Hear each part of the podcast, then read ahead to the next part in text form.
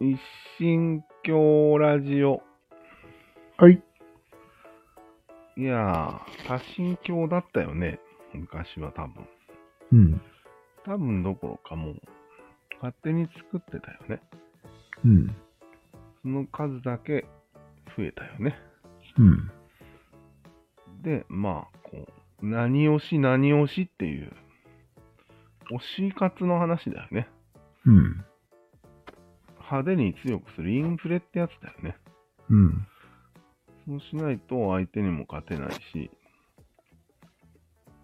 盛り上がらないしっていうことで、うんまあ、前言の法則が働いて、そうだね。一つ一つがもう巨大化とかも、巨人も、そうだね。うん、話もめちゃ、めちゃくちゃでけえやつってできてたと思うよ。最後は、うんこも投げたりしなきゃいけなくなって、うん。大変だったね。うん。それを、覆したのがキリスト教、もはあはしくはユダヤ教なんだよ。あ。なんでん一つにしたから神様を。違うんです。違う。まず、神様っぽい話なんだけど、うん。派手じゃないんだよ。うん、確かちょっとに。ね地、味だよね。言うなれば、ガンダムなんですよ。出た。まあ、今までの派手派手なロボットアニメーションからうん。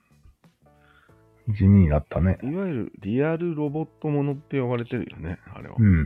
言われてる。リアルなのにロボットなんだよ。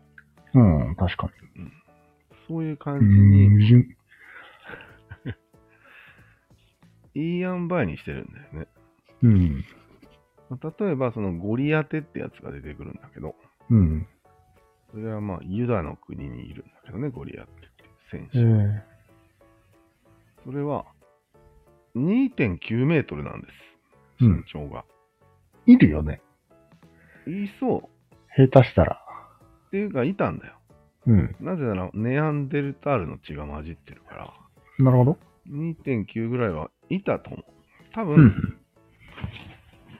むしろもっとでかいやつもいたかもしれない。うん、確かにねうん。 3はいたかもしれんね。ないんだかもしれないけど、2.9っていうのがまたこの、奥ゆかしいんですよ。なるほど。ちょいちょいすごいことを入れて、もっとこう人間の等身大を描いたんだと思うんだよね。うん。それが受けましたね。ああ。いやー、旧約聖書受けたね、これは。なんでそれは一心教じゃないといけんのいや、それはね、結果論なんよ。あ、結果論だ、やっぱり。うんうん。あまりにガンダムが人気が出すぎちゃったら、うん。他のことを言ってる人が白い目で見られるというか、ガンダム、ザクでも会話に、いや、ガンダムは一つのガンダムっていう作品のことだから。は重要なポイントがあって、ガンダム一機で戦争に勝てるものではないっていうセリフが物語ってる。あ。なんでガンダム一機で勝てるんだったら今までの物語と一緒なんよなので、ギャーガンダム強いとまではいかないんですよ。それをしっかり説明してくれてるよね。うん。物語の中うん。で。で、まあ、キリスト教もすごい人は別に出てこんのよ。ダメな人ばっかり、むしろ。おああ、ユダヤ教か。どっちでも。なんで物語自体が面白いのであって、ああ。つまり、アムロ君みたいな人がいっぱい出てくるわけよ。なるほど。あまりにも魅力的だったので、自動的に一神教になりました。あ時の権力者はそれを利用して、一神教を取り入れました。以上う。んあ。なるほを禁止しただけです。